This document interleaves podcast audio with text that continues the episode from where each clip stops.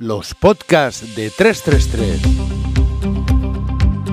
La situación del mercado porcino por Guillem Burset.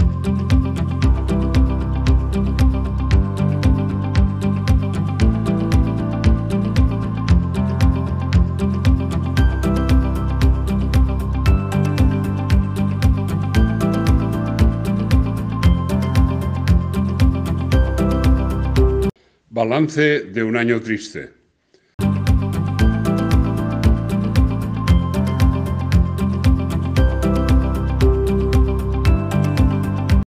Como todos los años, publicamos el último comentario del ejercicio antes de Navidad, reconocida fecha en que la concordia, la paz y la armonía deberían prevalecer. El año que termina ha sido excepcional desde todos los puntos de vista a la crisis financiera en la ganadería porcina hay que sobreponer la crisis geopolítica, le guerra, los coletazos de la crisis del COVID, la crisis energética, los problemas de suministro, etc. Todo ello bañado en dosis masivas y hasta tóxicas de incertidumbre, angustias e inseguridades. La reducción de cabaña en la Unión Europea, clara e indiscutible, y la explosión de los costes de producción y del alimento han propiciado unos precios del porcino jamás vistos, sobre todo en esta época del año. Sin excepción, en todo el territorio europeo, los precios del cerdo están a niveles que son récords históricos. Los altos precios tanto del alimento como de la energía auguran un precio del cerdo muy por encima de la media. En 2023 parece seguro que el precio del cerdo se moverá bastante más arriba de lo acostumbrado y muy cerca de los precios de coste. Esperemos que por encima, aunque no será nada fácil. En Europa, el consumo de carne de cerdo se está reduciendo. Las causas de este retroceso son muchas y variadas. La inflación, que disminuye el poder de compra de los hogares, el ruido de fondo protagonizado por animalistas veganos y conservacionistas, también el impulso de la llamada carne vegetal, cuya presencia en el mercado, aunque minoritaria de momento, ya es notable e innegable. Esta carne parece destinada a ser más y más patente. Probablemente también el abandono de las tradiciones por parte de los jóvenes. Nada parece fácil de cara al futuro para las actividades de nuestro sector. En Norteamérica, Canadá y Estados Unidos fundamentalmente, los precios del cerdo están bastante por debajo de los europeos. Eso dificulta las ventas a países terceros de la carne de la Unión Europea.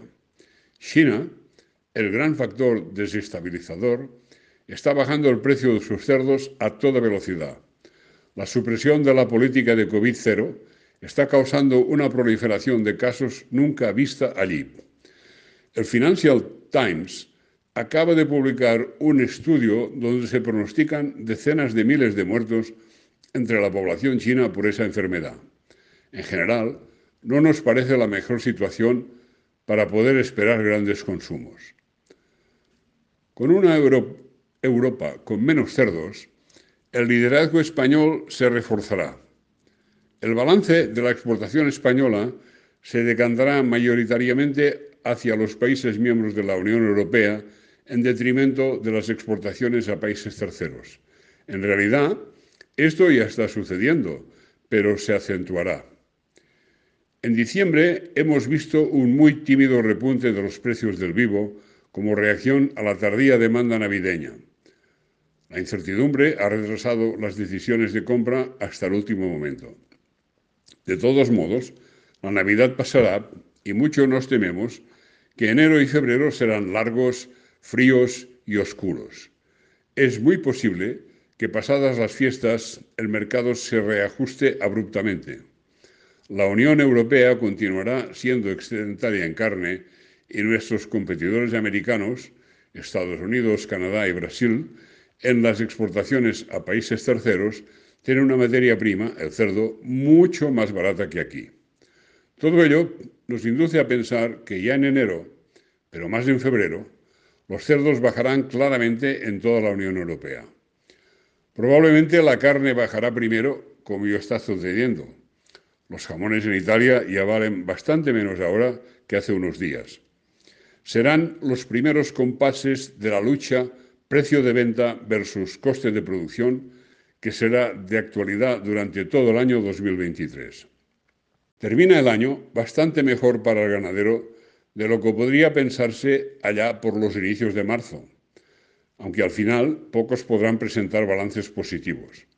Para el matadero ha sido un año duro en que la acostumbrada bajada otoñal, que solía arreglar el resultado del año, ha llegado muy tarde y con mucha timidez.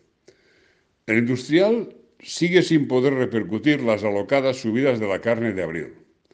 Decididamente no ha sido un buen año para ninguno de los eslabones de la cadena productiva del porcino en España. En un entorno tan cambiante e inseguro como el actual, resulta necesario encontrar referentes fijos y fiables. En un ambiente inhóspito y hostil es importante diferenciar claramente el grano de la paja. Sabemos todos que debemos reducir costes, minimizar los dispendios evitables y quizás posponer decisiones comprometidas. Como siempre, la tormenta pasará y el sol nos alumbrará y tranquilizará con su calor habitual y rutinario. El inconveniente es que no sabemos cuándo sucederá todo eso, pero sucederá con total y absoluta seguridad. En un modo u otro, muchos factores de incertidumbre terminarán por decantarse aclarando el panorama. Esperamos y deseamos que eso se produzca más pronto que tarde. Es Navidad, tiempos de paz, armonía y vida familiar. Por unos días démonos permiso para aparcar las preocupaciones y dejemos que nuestro espíritu se empape de buenos deseos. Aprovechemos para pensar en cómo limar aquellas asperezas de carácter que puedan molestar a nuestro entorno próximo y procuremos que nuestro corazón se inviva de buenos deseos. Que la suerte nos sonría a todos. Digamos adiós al miedo, los disgustos y la tristeza. Y esperemos fervientemente que 2023 sea más propicio que el año que termina. Deseamos a todos nuestros lectores unas muy felices Navidades y un próspero año nuevo.